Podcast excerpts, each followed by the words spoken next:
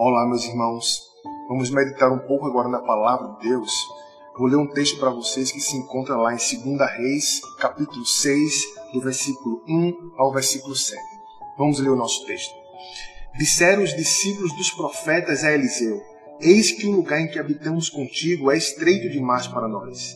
Vamos, pois, até o Jordão, tomemos de lá cada um de nós uma viga e construamos um lugar em que habitemos Respondeu ele: Ide.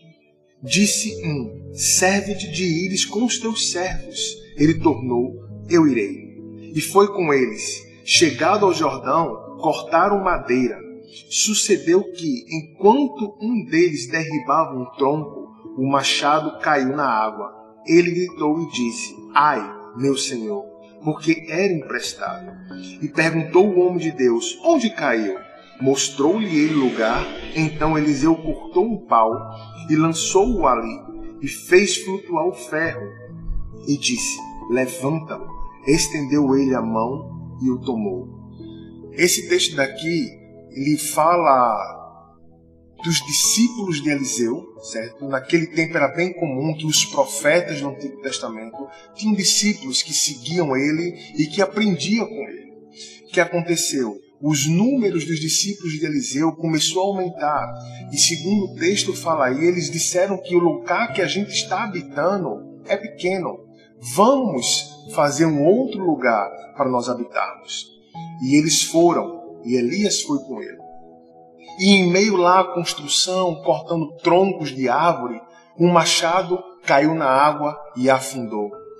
E um dos discípulos, segundo você vê aí no versículo 5, ele diz o seguinte: Ai, meu senhor, porque era emprestado. O discípulo viu que o machado caiu na água e ficou preocupado. E você pode se perguntar, mas por que a preocupação do discípulo de Eliseu? Por que um machado caiu na água? Um utensílio tão barato, um utensílio tão simples. Mas naquela época, o ferro era caro. E era, de certa forma, raro encontrar esse material. Por isso que ele ficou preocupado, porque o machado era emprestado.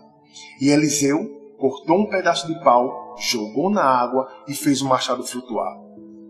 Deixa eu perguntar para você: quantas vezes você viu ferro flutuar na água? Ferro não flutua. Aquela foi uma situação difícil que aconteceu naquele momento, que levou com que os discípulos se preocupassem. Mas Deus fez o ferro flutuar na água. Para Deus não há impossíveis. Deixa eu falar para você uma coisa. Certamente na sua vida tem algum machado que precisa flutuar. Tem alguma situação difícil que você pode estar passando, ou você já passou na sua vida, ou você vai passar. E que você precisa que Deus traga a solução para os seus problemas.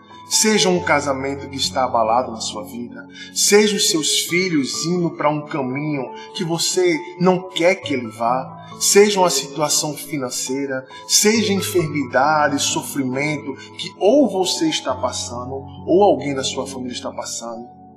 Mas Deus pode fazer o seu machado flutuar. O que você precisa fazer? Você precisa levar suas orações a Deus e pedir para que Ele tome conta da situação. E certamente Ele é infinitamente poderoso para fazer muito mais do que aquilo que você espera. E a mensagem para você é: Deus pode fazer o seu machado flutuar. Deus abençoe.